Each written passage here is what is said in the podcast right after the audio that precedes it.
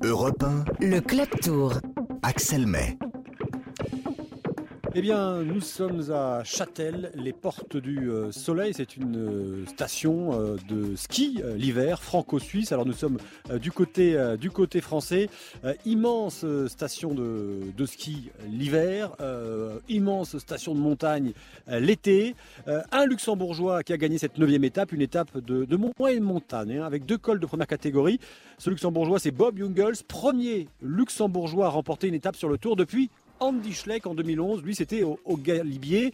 Jungels, on va l'entendre dans un instant, mais d'abord, une échappée est allée au bout, donc avec Jungels qui a attaqué dans les 60 derniers kilomètres et a résisté au retour de Thibaut Pinot, parti en contre. Richard Virenque, bonsoir. Bonsoir, bonsoir à tous. On pouvait s'y attendre sur le papier.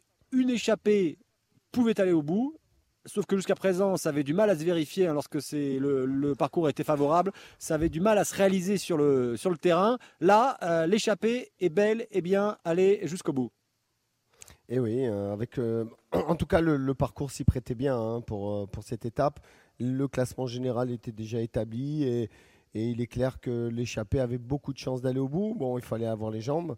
Et bon, Boy Guns, il a fait vraiment euh, luxembourgeois une course incroyable parce que derrière, ils n'ont pas démérité d'essayer de revenir, notamment Thibaut Pinot. euh, et, malheureusement, ça n'a pas fonctionné pour le, pour le français. Mais en tout cas, on a vécu euh, ben, deux courses dans la course. Les échappés devant qui se battent pour la victoire d'étape. Et derrière, hein, je l'avais un peu annoncé, le maillot jaune a, un peu tenté, comme d'habitude, d'aller chipper quelques secondes à ses adversaires. Alors Bob Jungels, euh, luxembourgeois de l'équipe AG2R Citroën, euh, ancien vainqueur de Liège-Bastogne-Liège, c'était en, en 2018, euh, vainqueur d'une étape sur le Tour d'Italie en 2017. Je vous propose de l'écouter au micro de Martin Lange. Ce sont des victoires qu'on peut pas, ou des, ouais, des succès qu'on ne peut pas planifier. C'était vraiment au feeling. je me sentais bien dès le départ. Ouais, je voulais risquer un peu, euh, un peu dans, le, dans la première euh, ascension, de, de- la première catégorie, en espérant qu'il y a, qu'il y deux, deux, trois coureurs qui, euh, se réveillent avec moi. Voilà, après, j'avais plus trop le choix, j'étais tout seul. Et euh, voilà, j'ai tout, mis sur une carte et je suis très content d'avoir réussi. Voilà, évidemment, l'équipe de, de Vincent Lavenu, hein, l'équipe euh, AG2R Citroën est extrêmement satisfaite de décrocher cette victoire d'étape, mais, mais elle est déçue aussi parce que euh, Richard Virenque, Ben O'Connor, leur leader, euh, tiens, c'était euh, les hasards des étapes. Il avait été vainqueur de la neuvième étape l'an dernier à Tignes, comme euh, Jungels aujourd'hui, hein, qui remporte la, neuvième étape. Il avait fini quatrième du classement général l'an dernier. C'était l'une des révélations du Tour de France euh, 2021. Ce Tour 2022, euh, début difficile, et puis grosse chute hier, touché à la hanche. Il finit à près de 30 minutes. Ça, c'est quand même la mauvaise nouvelle pour cette équipe euh, AG2R Citroën qui n'a pas, depuis le départ hein, de Romain Bardet, retrouvé de, de véritables leaders, peut-être Richard Virenque. Oui, c'était une bonne opportunité qu'ils avaient et c'est pour ça que des fois dans une équipe, euh, quand on a un leader, il vaut aussi mieux avoir quelques bons lieutenants parce que quand le leader euh, n'est pas là, pas à cause de la malchance ou à cause de la, on va dire, méforme, eh ben les lieutenants peuvent assurer derrière et donc euh, c'est un peu le cas aujourd'hui. hein. Donc euh, il est clair que Youngus a, a fait le job devant et derrière, ben, c'est le leader qui est, la peine. Bon, euh, il reste encore euh, deux semaines de course. hein. Demain, c'est la journée de repos. On peut espérer quand même qu'il peut, qu'il peut quand même se retaper. Mais, bon, c'est sûr, c'est quand le, le leader vient pour gagner ou pour être au classement général, prendre 30 minutes. Bon, maintenant, ils vont, ils vont chasser les étapes comme, ils savent le, le faire aussi. hein. Oui, Ben O'Connor qui avait aussi hein, euh, fini troisième du, critérium du, Dauphiné cette année, donc qui semblait euh, en forme. Et puis parfois il y a un petit delta entre la, forme affichée avant le tour et puis le, tour en, lui-même. C'était dur aussi à l'arrivée pour euh, Alexis Vuillermo, le ancien d'ailleurs d'AG2R, coureur aujourd'hui Total Energy. Euh, à l'arrivée, lui qu'on avait vu à l'attaque à Longwy, à l'arrivée, hein, figurez-vous, Richard, ici à, Châtel, il s'est mis à terre, il n'arrivait plus à se relever et il a dû être embarqué par les, pompiers avec une assistance médicale. Euh, il semblait vraiment très très euh, fatigué. On espère que la journée de repos lui, fera du bien demain, Alexis Villermo. Euh, Thibaut Pinot, lui, termine finalement quatrième. Il est parti en contre. Il a été dépassé dans le dernier kilomètre par deux rescapés de l'échappée matinale. Il est désigné combatif du jour. La réaction de Thibaut Pinot. Ouais, j'y ai cru, j'y ai cru. c'est vrai que j'ai un, j'ai peu de regret. J'aurais su, que tout le monde était un peu, que j'étais pas si mal que ça au final et tout le monde était un peu cuit dans le groupe, j'aurais peut-être attaqué un peu plus tôt. Mais, euh, mais c'est qu'après qu'on peut, s'en rendre compte. Après, euh, ça fait un numéro et il mérite sa victoire. La fin était pas assez dure, même le col, c'était un col euh, qui se montait limite plateau. C'est pas des pourcentages que j'affectionne. Mais j'ai quand même euh, réussi à reprendre quand même deux minutes, donc ça demande quand même un gros effort. Que au final, je l'ai payé sur, la fin. Mais, je suis quand même content de retrouver un peu de sensation.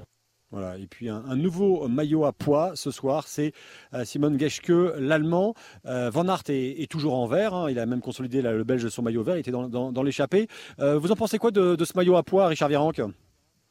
Ah, je pense que bah, c'est maintenant qu'il faut quand même sortir bois pour marquer les premiers gros points. Hein. C'est les, premières catégories, ça paye bien.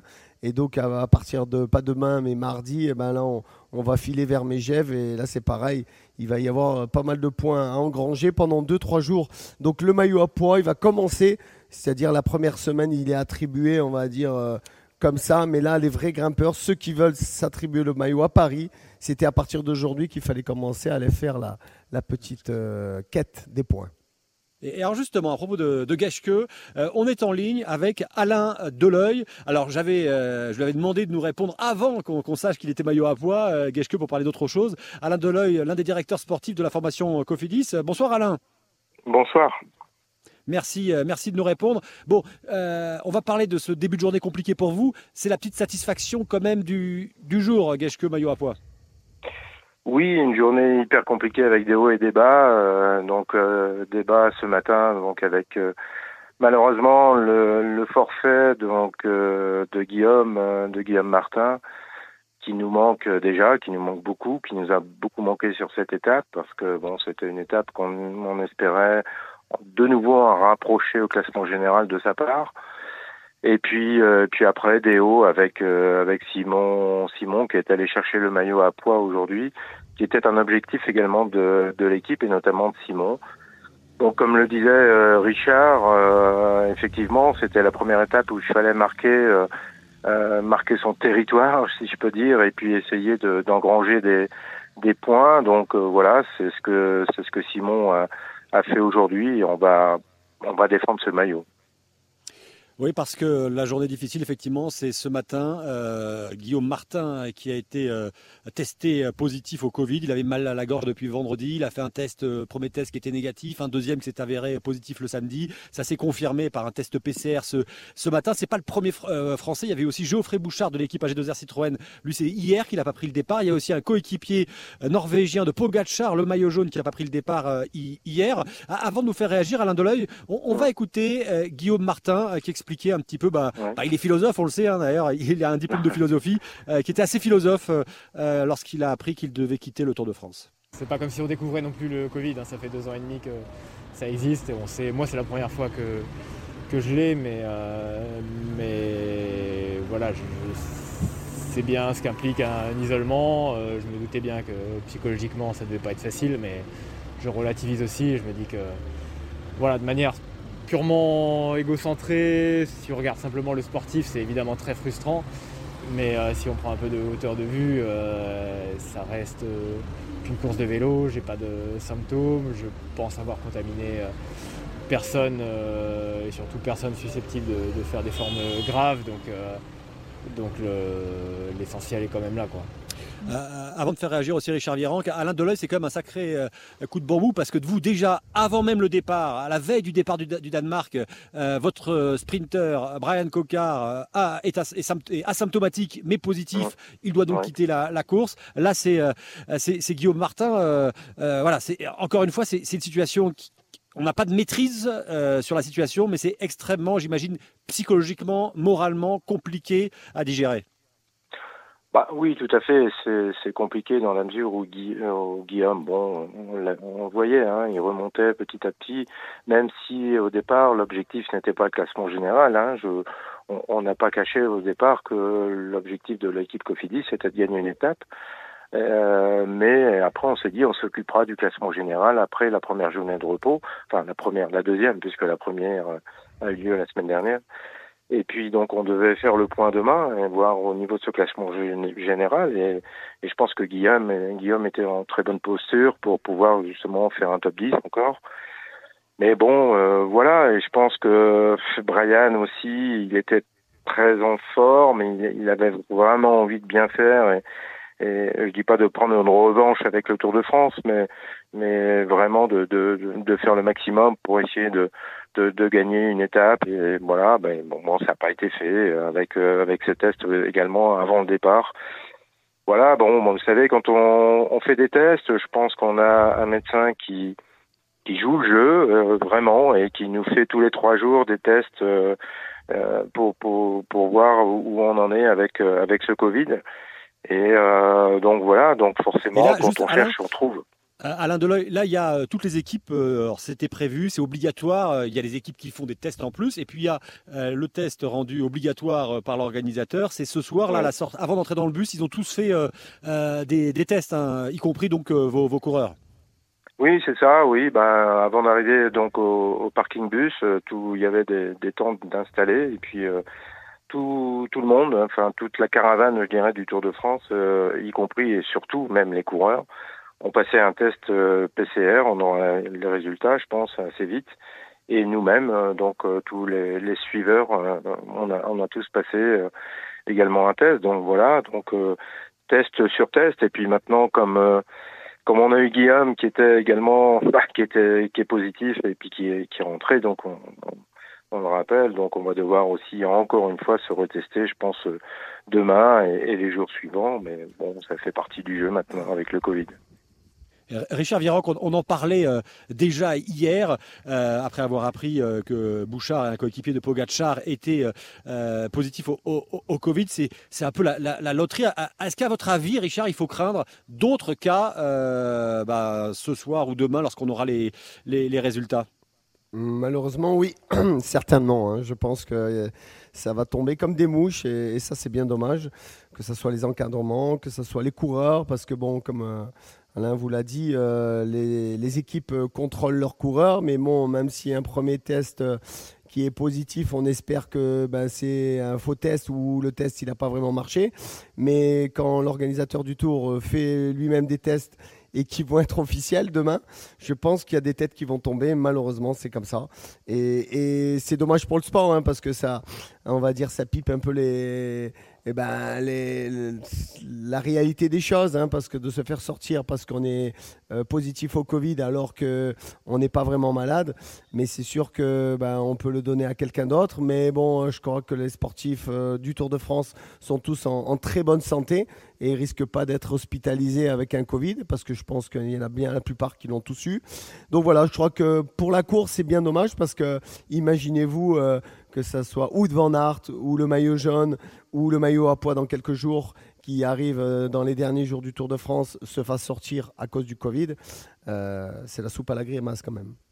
Alors le maillot à peau, on l'espère pas pour Cofidis, puisque pour l'instant c'est gage que. Merci en tout cas Alain Deloy, hein, directeur sportif de la formation nordiste, de nous avoir euh, répondu en direct. Merci encore. Merci, bonne soirée. et, et- Merci. Et puis à noter que Bob Jungels, lui, euh, il avait été autorisé à prendre le, départ alors qu'il était testé positif euh, au Danemark, mais euh, les médecins avaient estimé qu'il avait une charge virale assez faible et qu'il était en fin de Covid et pas contagieux pour les, autres coureurs. À Châtel, a fait le sprint à noter hein, pour finir cinquième avec Jonas Vingegaard, son dauphin au général, dans sa roue et il a repris quelques secondes de plus hein, sur la ligne, trois secondes à, à et, Godu avant la, journée de repos.